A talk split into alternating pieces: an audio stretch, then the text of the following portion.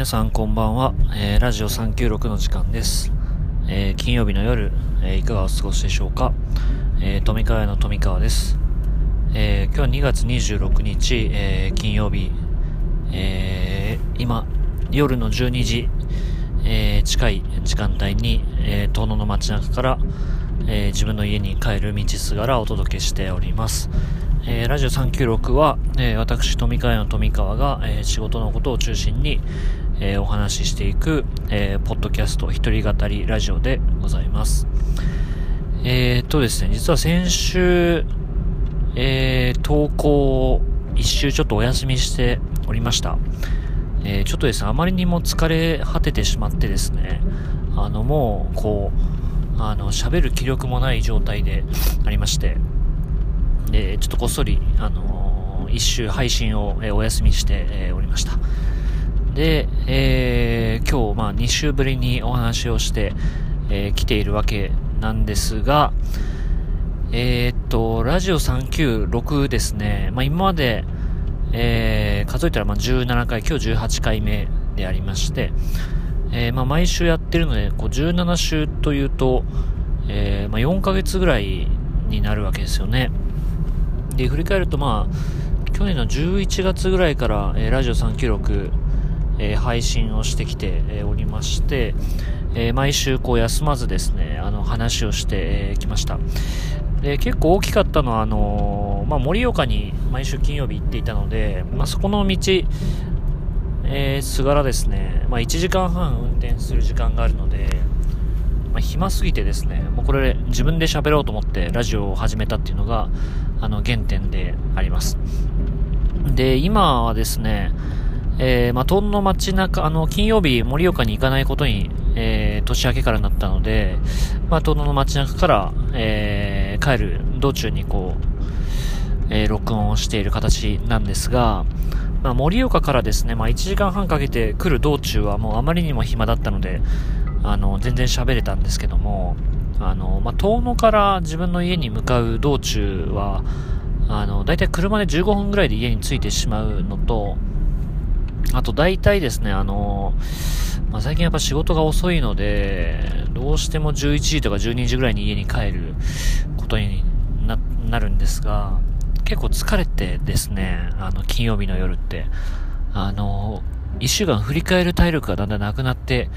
えー、来ているなっていうのは結構ありますね。なんかいろんなところで発信を常にしているので、あのー、まあ、ちょっと多いぐらいなんですが、なんかいろんなことを日々発信をアウトプットしていると、金曜日の夜に体力が残ってないっていうですね、あそういう状況がありまして、で、ちょっといろいろこう、あのー、考えまして、ちょっとラジオ396ですね、あの、毎週の配信ではなくて、ちょっと今後あの、不定期で、えー、配信するっていうことに、ちょっと切り替えようかなと思っています。ちょっとあの、距離の遠い、えー、運転だったりとか、えー、それこそ盛岡に行ったりとか、なんかそういう時に、え収録するっていうことを、ちょっとやっていこうかなと思ったんですね。なので、ちょっと毎週、え熱烈にこう聞いていただいてる、え約40人ぐらいの方が、えいるんいるんですけれども、なんかそういった方々に申し訳ないなというふうなあの気持ちもありつつですね、ちょっと毎週、あの、いろいろこうアウトプットしていくのが割と大変だなっていうことをちょっと思うようになってしまったので、ちょっと不定期で、あの、思いついた時に、ちょっとゆるゆると配信するっていうような感じに、えー、したいなというふうに思っております。はい。で、えっ、ー、と、そんなわけでですね、今日まあ毎週配信してきたシリーズの、まあ一旦ラストという感じになるんですかね。まあエピソード1の最終回みたいな感じの位置づけにちょっとしようかなと思って、えー、おります。ただまあ今日、今日というかまあ今週何をしてたかっていうのを少し話そうかなと思いますが、まあ、今週もいろんなことがありましたね。えー、ラストフロンティア、いろいろこうプロジェクトが、えー、進んでいたりとかですね、えー、あ、そうだ、戦争部トーノっていうあのー、アロマスプレーが、えー、無事クラウドファンディング達成しました。ありがとうございます。えー、今、170万円を超えて集まっていましてあの目標金額が120万円だったので、えー、まあ、もうちょっと150%に届きそうな感じであります、えー、本当にいろんな方にご支援していただき本当に感謝しているんですがやっぱりこのクラファンってあのー、まあ、機会があったら裏側お話ししようかなと思いますが、えまず全体をこうあの統括する富川がいてで、えっ、と、まあ、岸本ちゃんという富川屋の、え、プロデューサーが、え、その商品開発から、え、ディレクター的な動きをしてくれて、で、えっ、ー、と、クラファンがスタートしてからの、え、ー、と、発信とかですね、あと、まあ、メディア、えー、周り、あ、クラファンスタートする前ですね、前からその発信とかメディア周りとか、えー、最近だと、まあ、毎日、えー、ストーリーズにアップしてるとかっていう部分を、えー、インターンのキクティンっていう、えー、大学4年生の、まあ、非常にメディアに明るい、えー、もう本当インスタとかですね、いろんなのをもう駆使して、えー、動画を自分で編集できたりとか、非常に能力の高い、えー、クリエイティビティ溢れる、まあちょっとたまにアホな感じもある、あのー、憎めない、非常にユニークな、あの、女の子が いるんですが、そのキクティンが、え、いて、それから、あの、まあ、文章周りですね、あの、クラファンの、えっ、ー、と、ライティングをしてくれたりとか、え活動報告をしてくれたりとか、まあ、そういったところで、こう、あの、尽力してくれているのが、あの、ふみぽんですね。あの花巻から東野に来てくれてるふみぽんっていう、まあ、その、主に4人、4人体制で、えっと、クラファンは今まで進めてきました。で、やっぱりその、まあ、遠野が香るアロマスプレーっていう言ってるぐらいなので、まあ、かなりその対象の人たちを狭めているんですよね。あの、なんていうかもっとこう、規模の大きな社会的な、えー、取り組みだったりとか、まあそういったものって、えー、まあ、あの、関わる人が多かったりとか、えー、応援する人が多かったりするので、まあそういう場合って本当に、あの、お金が集まりやすかったりですね、あの、まあ、何百万とか、300万、400万みたいな感じもあると思うんですが、今回本当遠野が香るっていう、その遠野に、あの、引っかかる人じゃないとなかなか興味を持たない、えー、プロダクトでありましたし、あとアロマスプレーってあのまあ、そこまでこう必須なプロダクトじゃないですよね。あのーなんか食べ食べ物だったりとか、まあ、あのなくては困らないものではなかったりするので、まあ、そういった部分で、えー、なんて言うんでしょうね。あの、まあ、120万っていう目標金額には設定していたんですが、結構あの、ハードルがやや高い、高いかなっていうふうにはちょっと思いながらですね、あのー、クラウドファンディングスタートしました。なんか途中とかは、あ100万円に設定していてもよかったかなって思ったりですね、なんかそういった葛藤もありましたが、本当に、えー、その、さっきご紹介した、まあ、3人のメンバーが、えー、日々、えー、いろんなアイディアを、えー、考えながら、手を動かしながら、えー、情報発信してき、えー、たということが、なんかそういったご支援につながっていったんじゃないかなというふうに思っていまして、やっぱりその、あのチームには本当に感謝して、えー、いますね。うん。やっぱりその、それぞれ、前も若手マネジメント論の時話はしましたが、あの、やっぱり得意、不得意がありますし、なんかあの、一番自分のその体重が乗る、えー、分野、領域があると思うんですよね。で、それをどう、そのプロジェクトの中に組み込みながら、えー、みんながモチベーション高く、そのプロジェクトに関われるような、まあ、チューニングをしていくかっていうところが、まあ、あの富川の役割ではありましてでそうですねなのでまあそういったそれぞれがこう有機的に動いていくような状態が作れるとなんかプロジェクトってこう生き生きし始めるなというふうに思うので、まあ、そういうこともすごい大事かなというふうには思いますね。でなんかまあ体重が乗るかどうかっていうところで言うと結構まあ大事だなと思っているのはですねちょうど今、あのー、今年の7月に、えー、遠野でオープンする子供本の森遠野っていうあの子供向けの本の施設が、えー、ありましてでそこのあのロゴのデザインとウェブサイトのデザインを、えー、今あの富川屋関わってやって、えー、おります。関わっているというか、まあ、あの、富川が全体の、えー、そういったデザイン周りの、まあ、クリエイティブディレクター的な動きをしているので、まあ、全あのデザインの統括者として今動いてるというような感じなんですが、まあ、一緒に動いてるのはあの岸本ちゃんとあと宮本くんですね。あのその、まあ、僕を入れた3人で、えー、主に、えー、デザイン周り進めている、えー、状態です。で、まあ、あの全然時間ないんですよね。あのまあ、4月に、えロゴとウェブが解禁になるんですがあの、まあ、ウェブサイトを4月に立ち上げるとなると、まあ、あの、ウェブの構築とかデザインもあるので、まあ、ロゴはもっと早くできてないといけないんですよね。なので今、その急ピッチでロゴのデザインを、えー、デザイナーさんにお願いして進めてもらって、えー、いるんですが、あの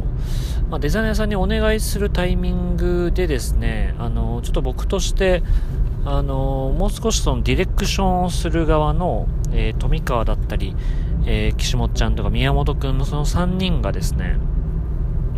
あの、もっとそのデザインに対しての、あの、アウトプットイメージを明確に持っておく必要があるなというふうに思いまして、あの、よく5本損シートって言ってるんですが、あの僕らのプロジェクトはここを目指したいよねとか、あのデザインのアウトプットイメージってこういう感じがいいよねっていうその事例を調べまくるのとあとあの大事なポイントを言語化するっていう作業があのありまして結構いろんなプロジェクトでそれ初めにやるんですがなんかそう、まあ、ご本尊ってそもそもあれですよね。あのお寺とかのあお寺じゃないか。えー、まあ、神社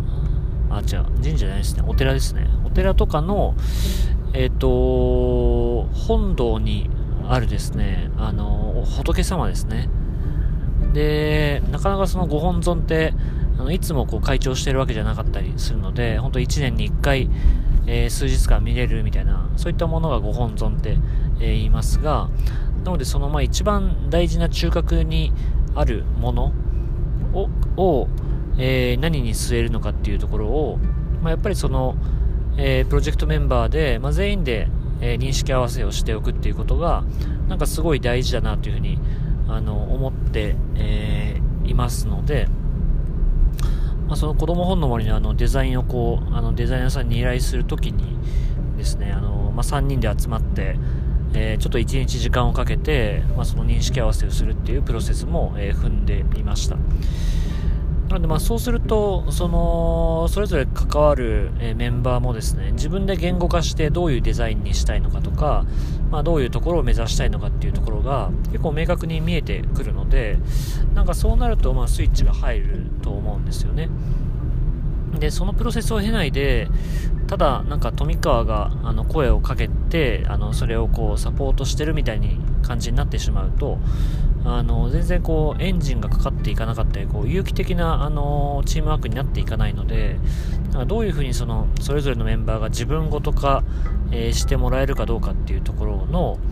なんかそのプロセスの設計っていうのは結構考えてやっていますね。うんまあ、逆にあのプロジェクトはかなり多岐にわたっていて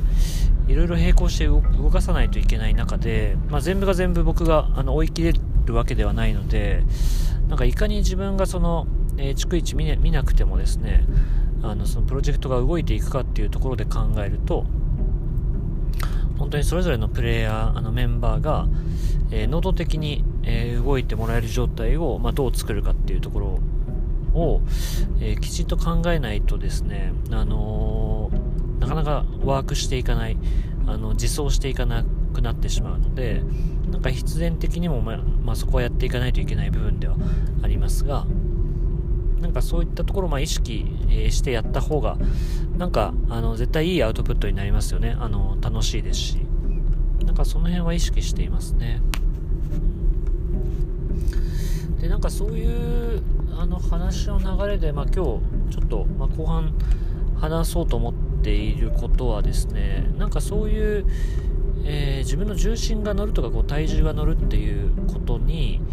やっぱりまあ、あのー、一番こう仕事ってモチベーションが上がると思うんですよね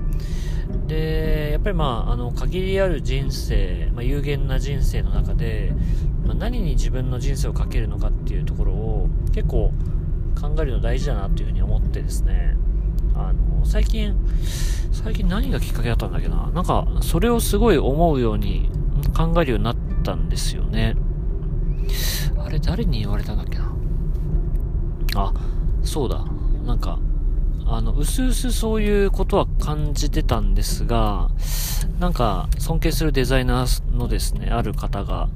あの、まあ、その30、まあ、貴重な、えー、30代中盤の、えー、この、えー、1年間を、えー、何に使うのかっていうか、あの、この、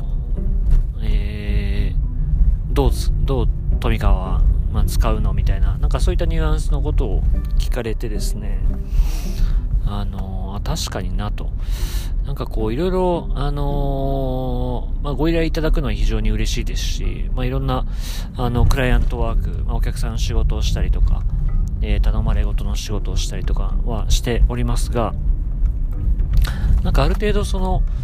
えっ、ー、と、自分がやりたいことがもう見えてきている中で、なんかそこを、まあ、その人生の中で、え、ー、と、優先、え、していきたいなっていうふうに、え思うようになってき、ておりまして、で、まあ、前まではですね、なんかデザインとか企画とか、まあ、その、いわゆる広告代理店的な、その、まあ、頼まれた仕事をするっていうような、あの、感じの時はですね、なんかそれでも良かったんですけども、なんか今ってもう明確にその、例えば地域文化とか歴史とか、え民族学とか、あのなんかそういったものの、まあ、継承と発展みたいなことが、なんか自分としては一番興味がありますしあとはあれですねあの人材育成っていうところも、まあ、並行してあのやっておきたいやっていきたいなっていうふうには思ってるのでなんかそこに絡まない仕事だったりとか、えー、プロジェクトをする時にですねなんかそれって自分の人生の中でやるべきことなんだっけってなんか思うようになりましたね。でそれをやってる時間って、まあ、その本来大事にすべき時間を、えー、使わずに、えー、そっち側の仕事をしてるってことになるので、まあ、そうすると何て言うんでしょうね、あの本来自分がやるべきことがなかなか進んでいかないっていうそういったジレンマに陥ると思うんですよねなのでまあそこの、えーと、優先順位と、えー、どうそれをこうあの整理しながらやっていくかっていうところはなんかすごい考えるようになりましたね。うん、でというのもやっぱりあの、まあ、さっきも言ったかあのプロジェクト数が本当に増えてえー、来ている中でですねあの全てをやっぱりやっているとなかなか、あのー、まあ、難しいというか、まあ、薄くなっちゃうので、あのその中でじゃあどこにどう、えー、注力してえー、どこは人に任せて、どこは若手に任せて、え、どこの部分を自分が、えー、この、まあ、34歳という、え今年齢ですけれども、えこの、まあ、1年間をどう使っていくのかっていうところを、まあ、意識しないといけないなっていうところはやっぱ思いますよね。でそう考えていくとやっぱりそのさっきの、えーまあ、興味のあるジャンルだったりとか自分が使命感を、え、感じられるジャンルに、まあ、ある程度絞って、まあ、その中で、え、手法としては、え、ツーリズムだったり、まあ、商品開発だったり、プログラムだったりとか、え、本を書いたりとか、まあ、作品を作るってことにはなると思うんですが、なんかそこの、えっ、と、その領域がもうある程度こう見えて、えー、はいるので、なんかそこから、えー、外れることは、まあ、極力、えー、まあ、やらないふうにちょっとしたいなとあの思っていますね。あの全然相談、え、いただくことは、え、大丈夫なんですが、まあ、その場合ちょっと違う方に、えー、まあ、紹介するとかですね、なんかそういう風にちょっとしていきたいなとは思いますね。うん。なんか、あの別にそれ後ろ向きに言ってるわけではなくて、例えばもうデザイン、本当にいいデザインが作れる、えー、デザイナーもいますし、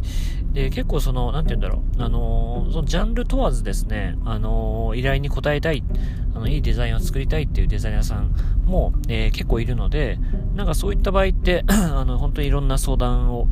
えお願いできると思うので、そういうことそういう方をま紹介していくっていうことはあの全然できるかなというふうには思っていますね。なので、まあ、そこの、まあ、軸足がこう見えてきていてですね、まあ、あの、割とまあ繰り返し396でも話はしてき、えー、ていますが、まあ、そこにこう注力していくっていうことを、まあ、やっぱ、えー、やっていきたいなというふうには思いますね。うん。皆さんはどうですかね？あのー、そういう自分が重心が乗るものとか体重が乗るものとか、なんかどういう、あれなんでしょうね、要素の時にこうやる気が出るかっていうのはあるんでしょうね。なんか僕あの、あれこの前話したっけななんか一番モチベートされる、えー、ポイントは、なんか楽しさと使命感ですね。なんかその2つの両輪がこう絡み合って、えー、いる状態の時に、まあ、非常に一番、非常に一番って変な日本語使いましたね、今。あの、一番こうパフォーマンスが上がりますよね。で、例えばまあ、遠野物語とかは本当にま自分のかなり中心な、えー、テーマで取り組んでいますが、まあ、そこも単純にこうめちゃくちゃ面白いなって思える、えー、部分と、あとやっぱりその70代、えー、ぐらいのまあ先輩たちの、えー、知識だったりとか、まあ、そういったものをこう引き継ぎながら今やってるっていうのがあるのでなんかそういう使命感みたいなのはあのありますよね。だからそういうその楽しさと使命感みたいなものがこうミックスされて今あの自分のエンジンになっているのでなんかそういう時に、えー、やっぱり、まあ、それをやってみたいっていうふうに思いますよね、うん、なんか他の人のそのなんだろうあの、そのエンジンが何なのかっていうのはこう気になったりしますよね。そういうところはなんか今意識していることですかね。まあ、その中でま具体的に、ま、これから何をこう注力していきたいかなっていうところで考えると、やっぱ岩手ザラストフロンティアは結構中心になっていく気はしていますね。あのー、まあ、岩手のこう豊かな、えー、地域文化、えー、埋もれてきた歴史、えー、それから雄大な 自然っていうのを、まあ、体感できるような、えー、プログラムツーリズムを作るっていうプロジェクトで、えー、今始まっていまして、まあ、今年の4月から、まあ、いろいろこうフィールドワークとか、まあ、仲間集めのことを、えー、やりながらですね、えー と、あの、まあ、秋ぐらいには割と大きな、あの、イベントをやることになりそうだというのは、まあ、最近、え、見えてきて、え、いるんですけれども、まあ、その、え、取り組みはですね、まあ、その取り組みというか、まあ、ラストフロンティアのプロジェクトは結構大きくなるかもしれないですね。これ今いろんなあの仕込みをしているので、まだこのタイミングではあんまりお話できないんですが、まあ、いろいろこう、あの、方向性を今見定めながら、あの、なんかプログラムとかツーリズムだけじゃなくてですね、もう少し、えー、なんて言うんだろう。あのー、まあ、立体的なというか、まあ、広がりがあるというか、あとはまあかなり、えー、お金も時間もかけるっていうところに、えー、チャレンジしていく可能性がちょっと見えてきまして、で、そこは本当に、えー、まあ、いずれ、あのー、発表があると思いますが、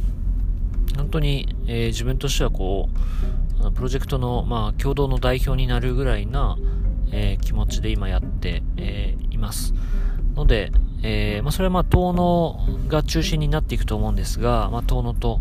え、いろんなまあ、県内のまあ、プレイヤーと、え、連携しながら、え、進めていくっていうことは、え、やっています。これ本当に、まあ、5年、10年ぐらい、え、かけられると、本当に面白いなというふうに思いますが、まあ、そのぐらいのスパンで、あの、考えていたりしますね。うん。あとはですね、あのー、まあ、結構それがでかいなで、あのー、あとは、えっ、ー、と、同じぐらいでかいというかですね、それはどっちかというと、あの、個人的なチャレンジの要素も強いんですが、えー、何回か話してますかね、ここで。あの、オリジナルの作品を作るっていうことにも、えー、今チャレンジをし始めて、えー、います。で、まあ、作品って何かっていうと、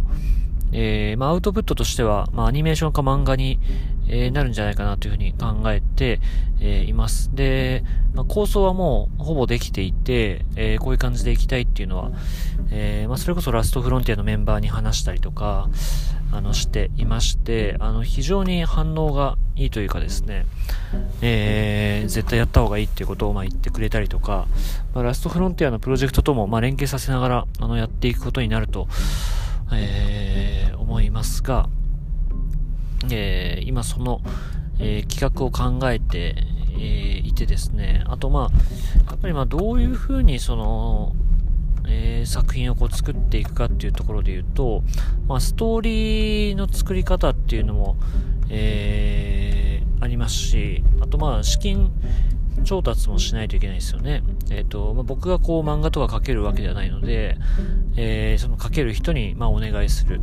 えー、ことにもなりますし、まあ、いろんなその、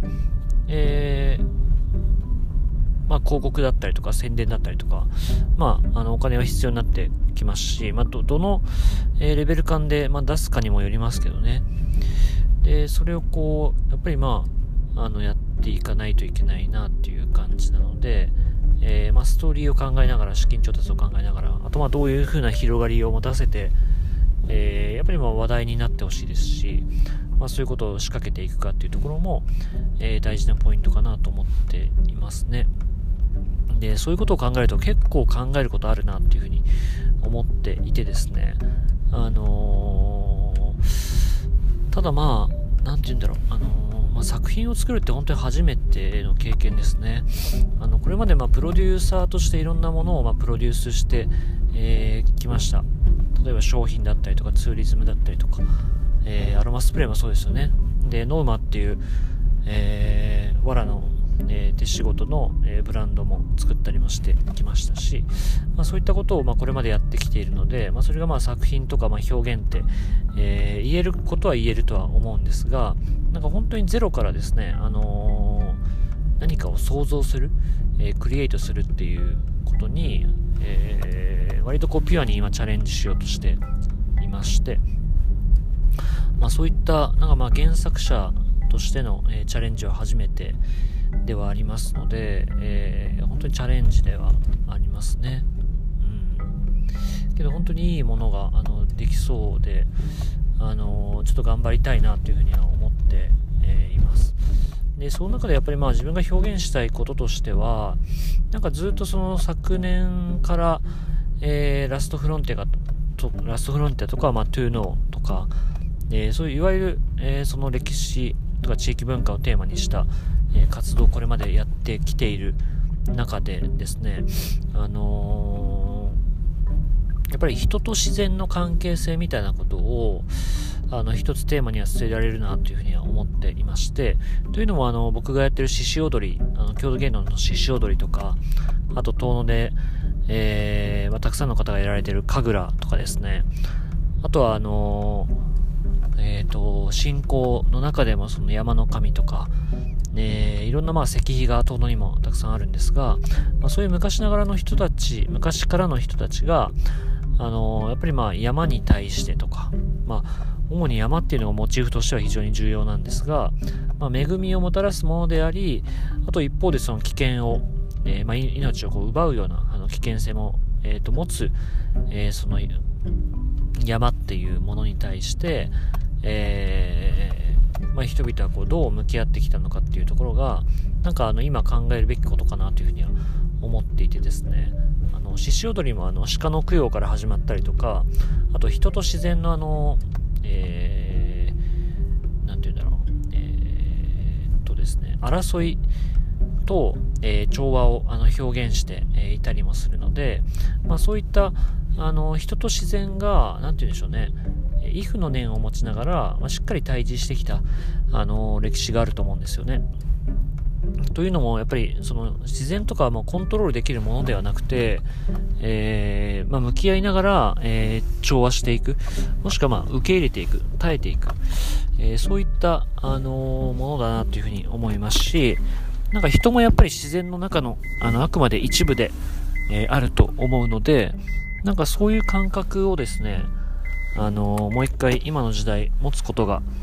えー、大事なんじゃないかなっていうふうに思うんですよね。なんかどんどんやっぱり自然と離れた生活になっていますし、例えば、あの生と死の死死とも、え、距離が離れてますよね。あの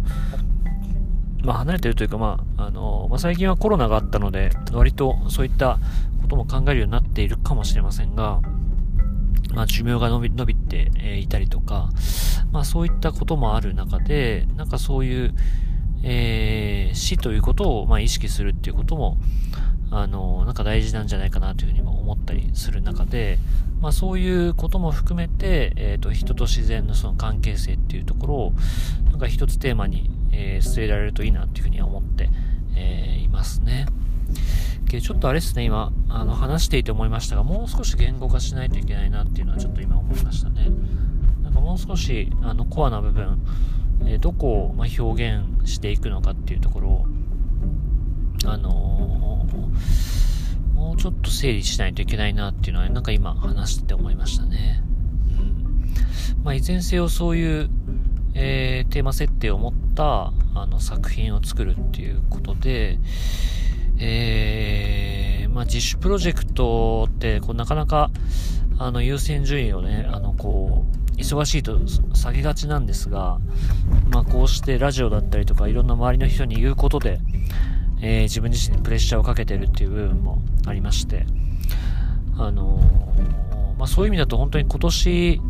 えー、から来年、それから再来年ぐらいまでになるんでしょうかね。あの、この自主プロジェクトでオリジナルの作品を作るっていうことは、本当に自分の中心に、えー、していきたいなというふうに思いますので、まあ、プロデューサーであり、その、まあ、クリエイターとしてのその側面の自分の、えー、可能性をちょっとまあチャレンジしてみるっていうことなのかなというふうには思いますが、なんか、あのー、まあ、同じようにいろんな人の助けを借りて、えー、進めていかないといけませんし、えー、まあ、すでにいろんな方に相談して、まあ、アドバイスいただいてたりもするんですが、まあ、そういうことをこの、えー、オリジナルの、え作品を作るという過程でも、えやっていきたいなと思いますね。うん。いやこれあの、できたら本当にすごいインパクトのある重要なことになるじゃないかなと思ってるんですよね。あの、そのプロセスは非常に大変だろうとは思っているんですが、なんかそこにチャレンジしてこそやっぱり意味があると思いますし、あとあれですね、あの、ここでも話してますが、えー、まあ、遠野物語を書いた柳田邦夫は、えー、35歳の時に遠野物語を出版していて、まあ、34歳の頃はまさに書いている最中でありますので、なんかあのー、その打倒柳田国夫っていうのもえー、僕の裏テーマで最近ありますが、まあ、そういう部分で、えー、自分らしい表現を、えー、していく、まあ、柳田国夫と、え対決するっていうことを、まあ、テーマに据えているので、まあ、そういう意味でも、まあ、自分の、え重心が乗っている、え要素としてはあのあるかなというふうには思いますね。うん、という感じでお話をしてきましたが、33分ですね。そろそろですね。まあ、そういう感じで、あのー、まあ、冒頭ちょっとお話しした通りですね、えっ、ー、と、まあ、毎週今まで話をして、えー、きまして、えー、本当にまあ、あの、聞いてくださった方々、えー、ありがとうございますという感じでありますが、ちょっと本当にあの、えー、今後不定期で、あの、お話をして、えー、いく、まあ、ラジオ396を、まあ、えー、やめようとは思ってないので、えー、続けてい、えー、きたいなというふうにも思いますが、そういった形で、えー、気が向いた時に、ちょっとお話をするというような感じに、えー、今後は、えー、していきたいなというふうに思いますので、えー、また、あのー、まあ、今は Facebook が中心ですが、あのー、ラジオ396新しい記事が、あ、記事じゃない、えー、収録したものができましたっていうものができたらですね、ぜひ聞いていただけると、えー、嬉しいなというふうに、えー、思います。はい。では、えー、ラジオ3記録、え、第18回目は、え、以上で終わりたいと思います。え、お相手は富川の富川でした。ではでは、おやすみなさい。